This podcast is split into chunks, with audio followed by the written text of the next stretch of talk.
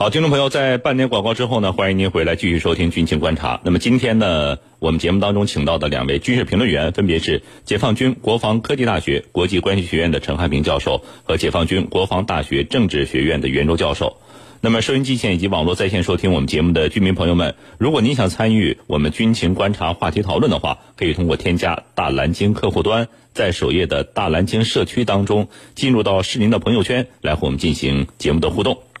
我们再来关注今天的第二个话题。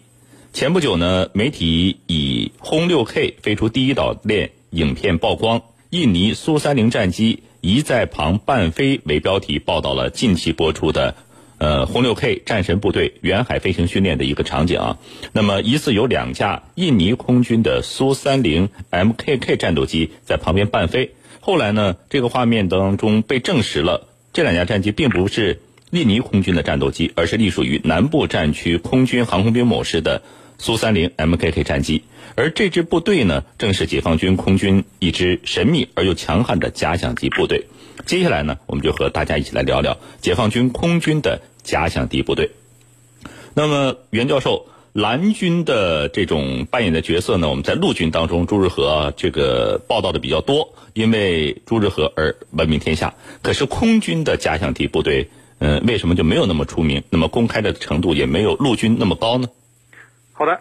那么据我所知啊，我们中国空军已经组建了一支专业的蓝军旅，用于这个进行这样的专业的空中红蓝对抗。那么这支部队啊，呃，装备有先进的国产战机，主要是歼十 B 和苏三零 MKK。那么其中歼十 B 主要用于模拟 F 十六，而苏三零 MKK KK 呢，主要用于模拟 F 十五和印度的苏三零 MKI。还以及俄罗斯出口到东南亚、像越南、印尼的苏三零 MKK，那么这支部队的飞行员呢，也都是从全空军抽调过来的精英，那么有很多呢都是金头盔和金飞镖的获得者，那么可以说呢是一支专业的蓝军劲旅，那么是中国空军的磨刀石和利剑师。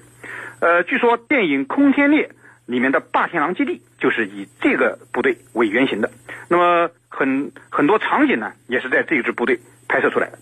那么只是呢，呃，他没有朱日和的蓝军旅那么出名。那么之所以会这样呢，呃，我个人认为啊，可能是以下几个原因造成的。第一呢，是这支部队成立的时间比较晚。呃，我们知道朱日和基地的蓝军旅早在二零一一年就组建了。那么此前呢，呃，更是也担负了呃扮演蓝军的任务。那么早就是军内外闻名。呃，而我们空军的专业蓝军旅啊，直到二零一五年在火力二零一五三单 A 实兵演练中呢。才第一次亮相，那么是一支非常年轻的部队，那么名气呢自然没有朱日和蓝军旅那么大。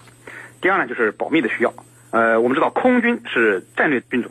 那么空军的演训的这个密集啊都相对比较高，一般呢对外宣传都受到种种的限制，所以啊，呃，我们这支蓝军旅成立之后呢，曝光的频率也不大，呃，不像朱日和的蓝军旅经常在电视新闻里面露面。第三呢就是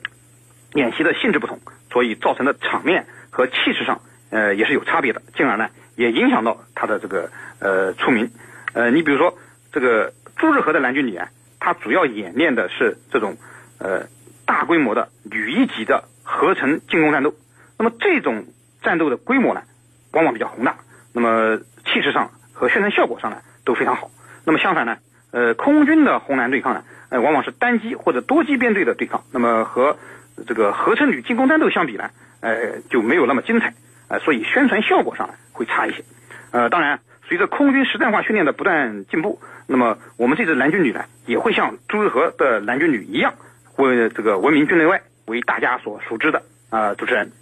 陈教授，央视所曝光的空军假想敌部队呢，是在伴飞轰六 K 飞出第一岛梁。那么在这样的场景下出现，是因为空军部队的战机不够用了，所以这个连假想敌部队都要拿出来参加训练，还是就是为轰炸机进行模拟演练的呢？您分析一下。好的，好的。那么我们先来说，我们到底手上手头有多少苏三零轰炸机？那么呃，苏三零战机，苏三零战机呢，它是俄罗斯当年针对美国 F 三五战斗机而研发的一种多用途重型战斗轰炸机，具有呢持续超低空的飞行能力。我们空军呢，在这个多年前我们这个一下子引进了数十架，那具体数量就不说了。那么后来我们海航就是海军航空兵也引进了数十架，那么两者加起来呀，我觉得不低于一百这个数量。那么也就是说，假如我们需要这个进行伴飞或者作为假想敌的话，我们的数量是足够的。但是呢，我们把它作为一个假想敌来对待的话，那么它的这个实战意义和我们在这个呃这个飞行训练当中的这种锻炼，那么是我用自己的飞机无法体会到的。因为只有在空中，我把对方设定为假想敌，我才能做好应对假想敌的一切准备，包括打击手段，包括避免对方的火力、火控系统。那么，所以这一切都是。用对方的假想敌要比我自己的伴飞要好得多，所以呢，这里所展示的就是我们的这种非常灵活的、非常强大的这种贴近于实战的军事战斗能力。主持人，嗯，那么袁教授。这个我们注意到一点，就是这个假想敌部队，无论是国内还是国外啊，从涂装上呢，就要完全的模拟对手的涂装。我们空军的假想敌部队是不是呃也是这样的？一会儿是涂这个国家空军的涂装，一会儿又涂另外一个这个国家空军的涂装，根据这个战场和战机的情况的不同来更换涂装呢？嗯，好的。呃，一般来说啊，呃，有些国家的蓝军部队啊，为了更形象逼真的。呃，演活对手，那么往往呢会穿上呃类似于对手的军装，用上类似于对手的装备，甚至呢会在装备上涂上和对手完全一样的涂装。那么陆军是这样，海空军呢也是如此。呃，那我们看到呃，你像朱之和的蓝军旅，他们的迷彩服啊和我们解放军的呃这个其他部队的迷彩服就不太一样，那么和美式迷彩呃有些接近。那么有些国家的这个蓝军部队啊会直接的将自己的飞机涂装呢。涂上作战对手的这个机徽，呃和和涂装。那么你比如说美国空军的蓝军战机呢，那么涂装的就是俄罗斯的涂装。那么看远远看上去啊，不知道的人还真以为是俄军的战机。那么我们中国军队呢的蓝军旅呢，实际上没有完全这样做。你像朱日和的蓝军旅的迷彩呢，也只是这个为了区别和红军啊，为了和我们的参演的红军啊有所区别啊，所以才用了不同的迷彩服。呃，并不是和作战对手做的完全一模一样。空军也是这样，我们空军蓝军旅上的这个战机啊，依然涂的是八一军徽，依然用的是我们军的涂装，而没有呢用其他国家军机的标志和涂装。那么，为了和红军的战机有所区别，呃，蓝军旅呢特地设计了自己的这个象征标志，就是一只白头鹰，并把它涂在机身上。那么，通过这个白头鹰呢，就能很好的显示出这个区别出啊，呃，蓝军和红军战机的呃这个区别。那么同时呢，又显示出蓝军旅这种呃勇敢顽强呃的战斗作风。那么为什么我们不讲究和作战对手呃这个就使用一模一样的这种涂装呢？那么主要是因为我们认为这个涂装相同啊，哎，只是只不过是在演外军的时候演的演的是它外在的形式。我们更重重重视的目标呢，并不是这种形式，我们追求的是呃是神似。那么就是在战法应用。这个组织指挥、协同动作上呢，更加呃逼真的模拟出对手，因为只有这样才能真正的达到锻炼我们红军的目的，才能真正的促进我们实战化水平的提高。呃，主持人。那么，程教授，据说空军的这个假想敌部队用敌人的思维去思考、去训练、去战斗啊，那么常常打的红军呢，应该说是没有招架之力，还不是间接的这个说明对手的强大，那么说明我们实力的不足吗？那么我们中国空军真的是这么弱吗？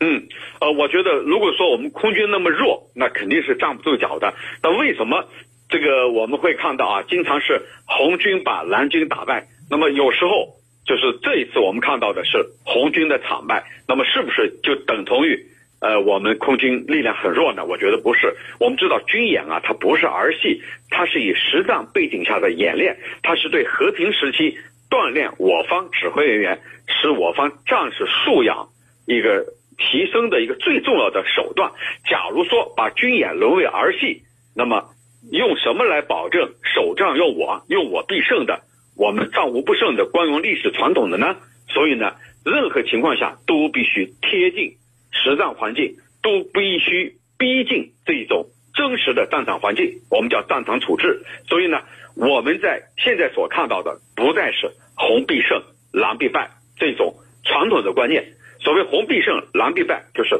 红军必然是要胜利的，狼军必然是失败的。那么如果说红军被打败了，说是不是说明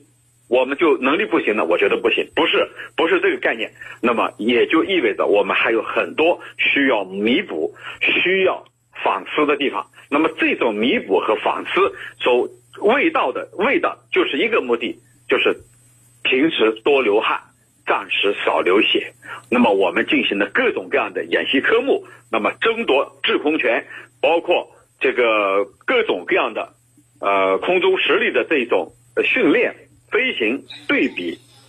演练等等，它都体现出我们一种逼近实战和战无不胜的这种理念。那么我们红军的失败。我认为失败是成功之母，可以在这个基础上寻找、吸取教训，寻寻找当中的原因，那么避免下一次在真正的实战当中遭遇失败。主持人，嗯，那么好，非常感谢二位教授做出我们的谈兵论战。